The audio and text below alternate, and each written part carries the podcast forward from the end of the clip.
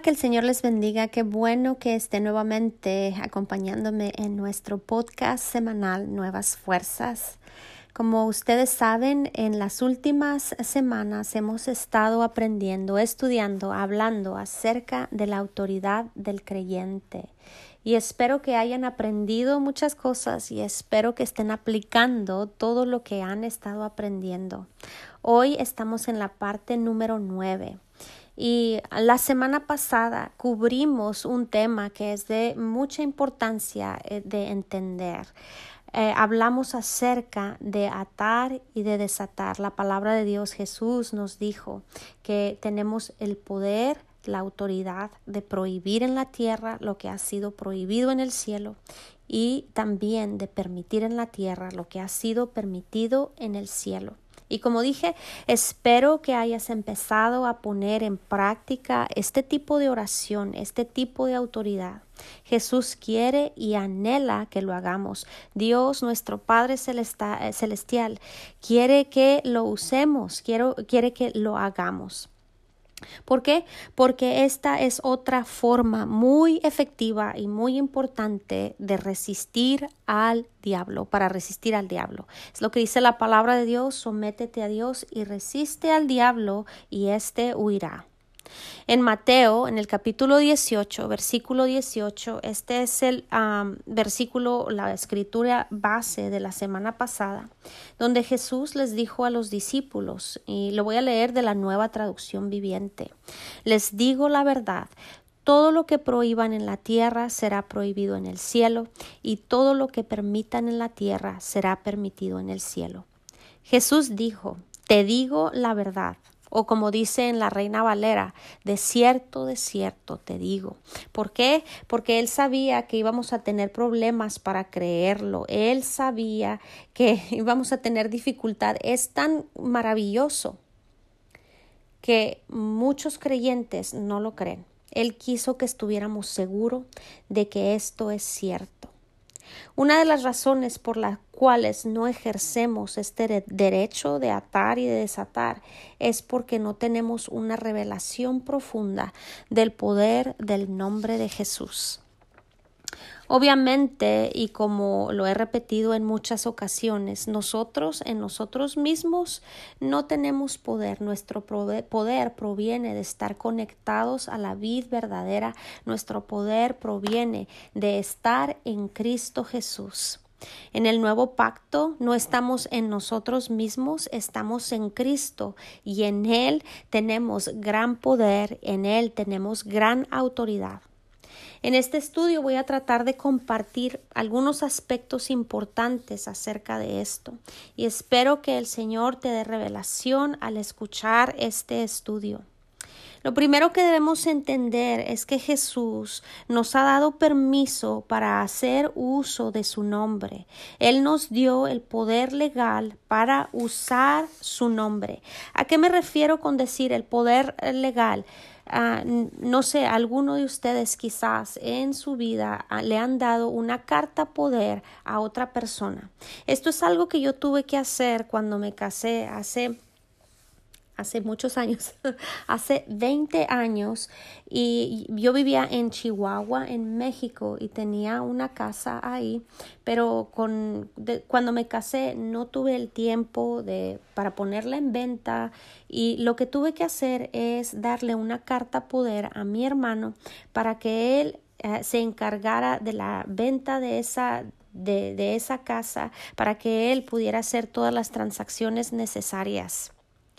Cuando yo le di ese poder, mi hermano pudo actuar como si yo, como si él fuera yo misma como si fuera yo misma la que estaba en Chihuahua, México, vendiendo esa casa. No era yo, era mi hermano actuando en mi nombre y yo le di ese poder para que lo hiciera. Si el día de hoy yo te diera una carta poder o un, poder notarial sobre todo lo que yo poseo, sobre todo lo que yo soy. Tú podrías hacer uso de, de, todo lo que yo tengo, podrías tomar decisiones con las cosas que tengo, aún podrías tomar decisiones sobre mis hijos, podrías usar mi chequera, podrías cobrar, si alguien me debe, tú, tú podrías ir a cobrar eh, esa, esa cuenta como si fueras yo. Y eso es precisamente lo que Jesús hizo. Cuando oramos y decimos al final, en el nombre de Jesús, amén, se ha usado en la iglesia y mucha gente no entiende o piensa que la frase en el nombre de Jesús, amén, es simplemente que nosotros le estamos diciendo a Dios, ya terminé. Y aquí se acabó. Es el punto final de mi oración. Pero no es así. Esto es de gran, de, gran significado. Veamos qué es lo que dice en Juan. Jesús dijo en el capítulo 16, versículo 24.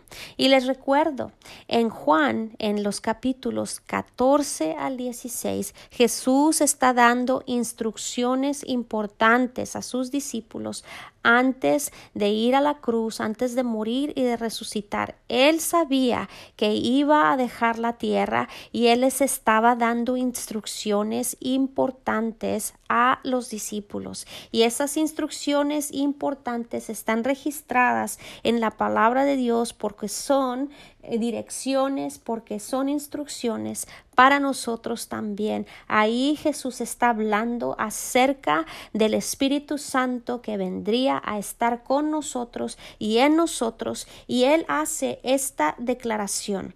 En el versículo 24 dice así, hasta ahora no han pedido nada en mi nombre pidan y, y, recibirán para que su gozo sea cumplido. Lo que Jesús les dijo ahí es que cuando oren en mi nombre es como si yo mismo estuviese orando. Yo mismo estoy endorsando, yo mismo estoy avalando esa oración. Yo soy el que está detrás, yo soy el que el que va a cubrir esa oración. Cuando tú oras en el nombre de Jesús, esa petición pasa de tus manos a las manos de Jesús y Él toma la responsabilidad de esta. Jesús dijo, cuando levantó a Lázaro de la muerte, Él dijo, Padre, gracias por escucharme. Yo sé que siempre me escuchas. Las oraciones en fe que son en el nombre de Jesús, de acuerdo a la palabra de Dios, son respondidas. Dios escucha las oraciones que provienen de Jesús. Y cuando nosotros hablamos aquí en la tierra, es por eso que es tan importante que la iglesia de Dios ore y es por eso que nosotros tenemos que hablar en su nombre para liberar el poder del reino de los cielos en la tierra. Esto es un aspecto legal. Cuando nosotros oramos en el nombre de Jesús, entonces Dios puede liberar ese poder en esta tierra. Lo que nos llena de confianza a entrar en la presencia de Dios no es que nosotros seamos santos y perfectos, es que nosotros reconocemos que cuando venimos en oración y entramos en la presencia de Dios, lo estamos haciendo en el nombre de una persona. Y esa persona es perfecta. Y esa persona ha sido aceptada en la presencia de Dios. Y es por medio de este hombre Jesús, que tenemos audiencia con el Dios omnipotente. Nuestra confianza no es en nosotros mismos, nuestra confianza siempre debe de ser en Jesús. La palabra de Dios nos instruye a orar al Padre en el nombre de Jesús. Esa es la oración correcta. Nosotros oramos al Padre en el nombre de Jesús y cuando lo hacemos tenemos una audiencia y el poder de Dios se manifiesta. Este es un aspecto de el poder del nombre de Jesús y en atar y desatar, por eso lo decía la semana pasada, cuando nosotros atamos algo, lo atamos en el nombre de Jesús, lo estamos haciendo en Él. Él es el que está atando, no es nosotros. Lo que está atando las obras de las tinieblas, lo que está prohibiendo las obras de las tinieblas, es Jesús, es ese nombre.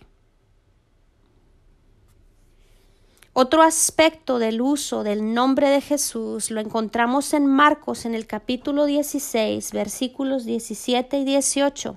Y este versículo ya lo he leído con anterioridad, pero es algo que quiero repetir, repetir y repetir y que me repito a mí misma para recordarlo. Dice así, estas señales seguirán a los creyentes. En mi nombre, Jesús está diciendo, en mi nombre. Y dice ahí que estas son las señales que siguen a los que creen. No dice ahí que siguen a los pastores o que siguen a los sacerdotes o que siguen a los obispos o que siguen a los que tienen una, una posición alta en la iglesia. Estas señales siguen a los creyentes. En mi nombre echarán fuera demonios. En el nombre de Jesús los demonios tiemblan al sonido del nombre de Jesús. Y si estás en una circunstancia donde, donde no puedes decir absolutamente nada, solamente si tú dices el nombre de Jesús, eso traerá libertad, si lo dices en fe. En el nombre de Jesús dice también ahí que hablaremos nuevas lenguas. Y esto sí se refiere al don de hablar en lenguas. Al recibir el bautismo del Espíritu Santo es un regalo de Dios y dice que nosotros recibimos ese don en su nombre y lo hacemos en su nombre. La palabra de Dios dice que cuando nosotros oramos en lengua estamos hablando misterios, estamos hablando misterios que nadie puede entender, solamente nuestro Padre Celestial, a menos que Él nos dé revelación de qué es lo que estamos orando pero lo estamos haciendo en el nombre de Jesús. Es como si Jesús mismo estuviera liberando esas oraciones aquí en la tierra, Él personalmente. Dice ahí, en mi nombre tomarán en las manos serpientes y si bebieran cosa mortífera no les hará daño. Esto no quiere decir que nos vamos a andar agarrando, a ir a agarrar serpientes con las manos y vamos a andar bebiendo veneno para probar algo. No, lo que esto se refiere es que en nuestra vida diaria, en los problemas cotidianos, en las situaciones cotidianas, dice que tenemos victoria en el nombre de Jesús. Sabes que ahora que están sucediendo eh, tantas cosas en la tierra, en nuestras comunidades, tú puedes cerrarle la puerta a las obras de las tinieblas en el nombre de Jesús. Te parecerá increíble porque esto parece tan grande, pero en el nombre de Jesús tú tienes autoridad para decirle a ese virus, a ese COVID que anda alrededor, destruyendo. Tú, le tú tienes autoridad en el nombre de Jesús de decir que no entrará en tu morada. Porque ese se debe de someter al nombre de Jesús, no porque tú seas la gran cosa, pero porque Jesús lo es. Y dice ahí en el versículo siguiente, dice ahí, en mi nombre sobre los enfermos pondrán sus manos y sanarán. Es en el nombre de Jesús.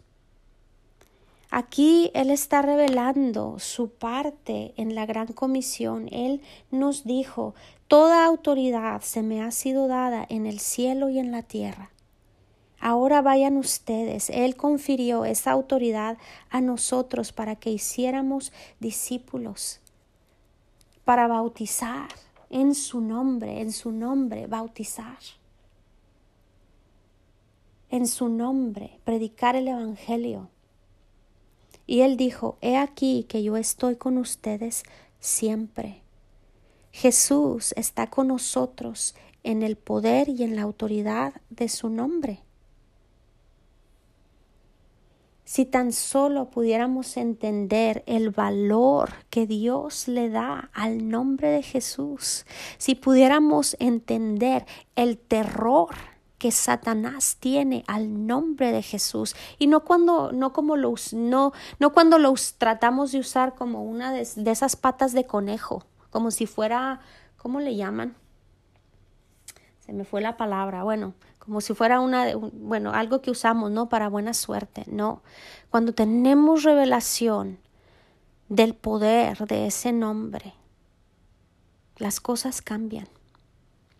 En Hechos, en el capítulo 4, en el versículo 12, dice ahí, no hay otro nombre dado a los hombres para salvación Imagínate esto, una persona que está muerta espiritualmente, separada de Dios, lejos de los pactos y las promesas de Dios, sin esperanza en este mundo, una persona que está en el reino de las tinieblas. El nombre de Jesús, solo el nombre de Jesús, no religión, el nombre de Jesús tiene el poder para trasladar a ese hombre de ese lugar de muerte, de oscuridad, al reino de los cielos, al reino del Hijo del amor del Padre.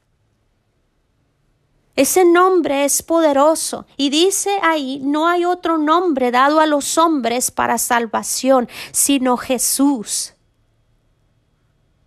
En Hebreos, en el capítulo 1, versículo 4, dice, su nombre es de mucha más excelencia que la de los ángeles. El nombre de Jesús está por encima de todos los ángeles. Deja de estarle orando a ángeles, ora en el nombre de Jesús y declara lo que dice la palabra de Dios y ahí vas a ver resultados.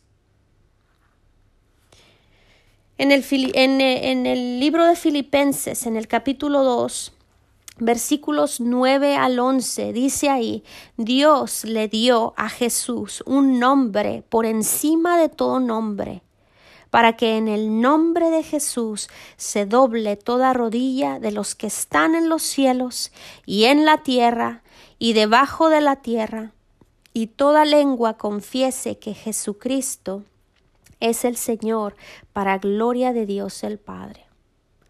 Algo que quiero que veas ahí dice que el nombre de Jesús es por encima de todo nombre. Por encima de todo nombre. El nombre de Jesús es por encima del nombre COVID-19.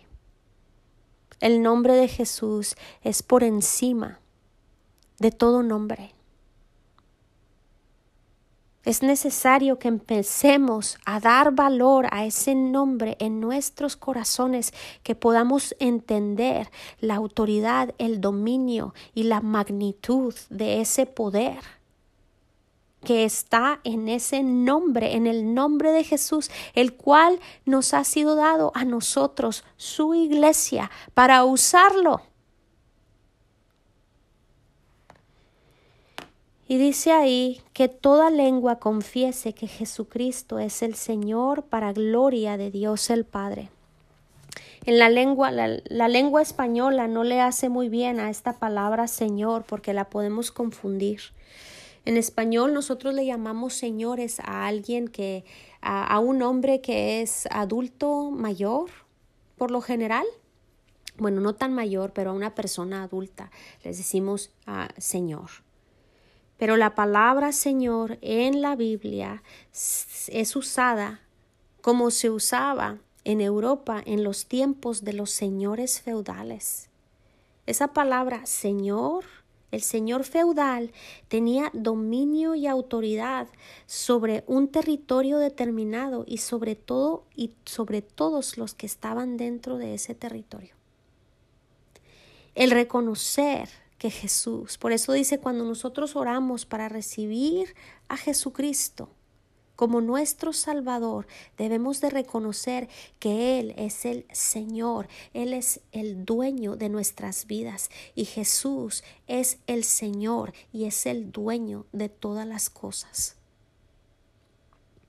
Su nombre es el de un conquistador, puesto que Él venció el pecado, Él venció a Satanás, Él venció enfermedad, Él venció la maldición, Él venció la muerte, Él venció el infierno y Él venció el sepulcro y toda esa victoria es nuestra. Él lo hizo por nosotros. Él no lo tenía, no lo tenía que hacer por Él mismo. Él es Dios. Desde el principio hasta el fin. Él es el alfa y el omega. La obra que Jesús hizo, la hizo para nosotros. Y la victoria que Él obtuvo, la obtuvo para nosotros. Su victoria es nuestra. Jesús se sentó a la diestra de Dios y Él nos hizo sentar juntamente con Cristo. La palabra de Dios lo dice. En esa posición de autoridad. Y su nombre, por fe en su nombre, es que nosotros podemos participar de esa victoria y de todas las provisiones del Calvario. El nombre de Jesús es poderoso. Y ese nombre, lo vuelvo a repetir, le pertenece a la iglesia. Jesús quiere que usemos su nombre. Jesús quiere que hablemos en su nombre. Jesús quiere que oremos en su nombre. Jesús quiere que atemos y desatemos en su nombre. Jesús quiere que reprendamos en su nombre, que prohibamos cosas en su nombre y que permitamos cosas en su nombre. Es como si Jesús nos hubiera dado un cheque firmado con su nombre para que nosotros simplemente lo llenemos con las provisiones del Calvario.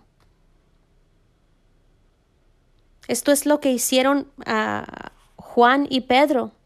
Lo he dicho en otros estudios. En Hechos, en el capítulo 3, nosotros podemos ver la historia donde Pedro y Juan iban a la hora de la oración a la sinagoga y en la puerta estaba un hombre que pedía limosna y él los estaba mirando como para recibir algo de ellos, él quería alguna moneda una limosna. Y Pedro, en el versículo 6, él le dijo, no tengo oro ni plata, pero lo que tengo te doy. En el nombre de Jesucristo de Nazaret, levántate y anda. Y dice ahí que inmediatamente, inmediatamente los tobillos se le fortalecieron, las piernas se le fortalecieron, se levantó y empezó a andar y dice ahí fue andando cantando y alabando a Dios. Y la gente estaba asombrada tanto que Pedro les respondió en el versículo 12 dice ¿por qué nos miran a nosotros como si nuestro poder o santidad hubiera hecho que este hombre caminara lo que Pedro estaba diciendo, no fui yo, no fue Juan, no fuimos nosotros, no, no es porque nosotros seamos santos y perfectos, no es porque nosotros eh, emanemos este poder, y Él les dio la clave, Él les dijo exactamente qué fue lo que hizo que este hombre recibiera sanidad inmediatamente. En el versículo 16 de ese mismo capítulo, en Hechos 3, yo lo voy a leer de la Biblia amplificada, lo traduje, ah, porque como siempre les digo, tiene más profundidad, pero dice ahí, y su nombre, por medio de su nombre y por fe en su nombre, ha hecho que este hombre al que ven y reconocen que está bien y fuerte, Sí, la fe que es por medio de Jesús le ha dado a este hombre una salud perfecta en su cuerpo delante de todos ustedes. Pedro les dijo, lo que sanó a ese hombre eh, fue el nombre de Jesús y la fe depositada en ese nombre. Empieza a activar esa fe en tu corazón en el nombre de Jesús, porque nosotros tenemos autoridad para usar ese nombre en contra de nuestros enemigos, en contra de, eh, eh, en contra de las circunstancias que vienen, en, eh, que vienen a destruirnos. Nosotros tenemos la autoridad para usarlo en nuestras peticiones al Padre. Tenemos la autoridad para usarlo en nuestras alabanzas y en nuestra adoración. Este nombre nos pertenece, este nombre te pertenece a ti. Quiero nuevamente repetir, Jesús venció a nuestros enemigos, todos y cada uno de ellos. Cuando Jesús fue levantado de la muerte, Satanás, la maldición, las obras de las tinieblas fueron destruidas, las cadenas con las que Satanás te tenía atado fueron rotas. Al nombre de Jesús los demonios tiemblan.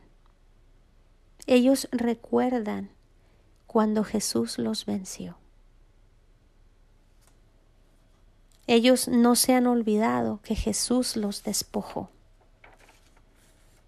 Pero hay una vasta diferencia entre saber algo mentalmente y tener una revelación en tu corazón.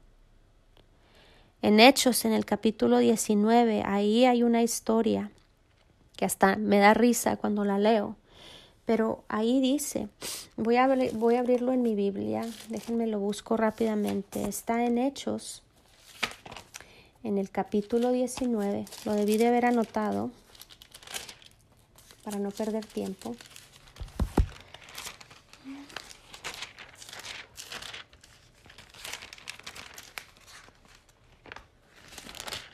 capítulo 19, versículos 14 al 16. Dice, siete de los hijos de Seba, un sacerdote principal, hacían esto. En una ocasión que lo intentaron, el espíritu maligno respondió, conozco a Jesús y conozco a Pablo, pero ¿quiénes son ustedes? Estos jóvenes trataron de, echar, un fuera de, echar fuera un demonio y ellos dijeron, te conjuramos en el nombre de Jesús, el cual Pablo predica. Y este espíritu les respondió, a Pablo conozco, a Jesús conozco, pero ¿quiénes son ustedes? Estos jóvenes quizás ni siquiera habían sido nacidos de nuevo, habían recibido a Cristo como Salvador. Pero es importante el tener una revelación del poder del nombre de Jesús. Es por esto que el apóstol Pablo oraba por las iglesias el apóstol Pablo tiene um, ah, registró oraciones poderosas en la Biblia por la iglesia y estas oraciones fueron inspiradas por el Espíritu Santo y aplican para nosotros el día de hoy. En Efesios, en el capítulo 1, en el versículo, versículos 17 al 23, dice así, dice, ah, los recuerdo constantemente en mis oraciones y le pido a Dios glorioso Padre de nuestro Señor Jesucristo, que les dé sabiduría espiritual y percepción, que reconozcan, que para, para que conozcan en el conocimiento, para que crezcan, perdón, en el conocimiento de Dios. Pido que les inunde de luz el corazón para que puedan entender la esperanza segura que Él ha dado a los que llamó, es decir, su, su pueblo santo, quienes son ah, su rica y gloriosa herencia. También pido en oración que entiendan la increíble grandeza del poder de Dios para nosotros los que creemos en Cristo eh, los que creemos en Él, es el mismo gran poder que levantó a Cristo de los muertos y lo sentó en el lugar de honor a la derecha de Dios en los lugares celestiales.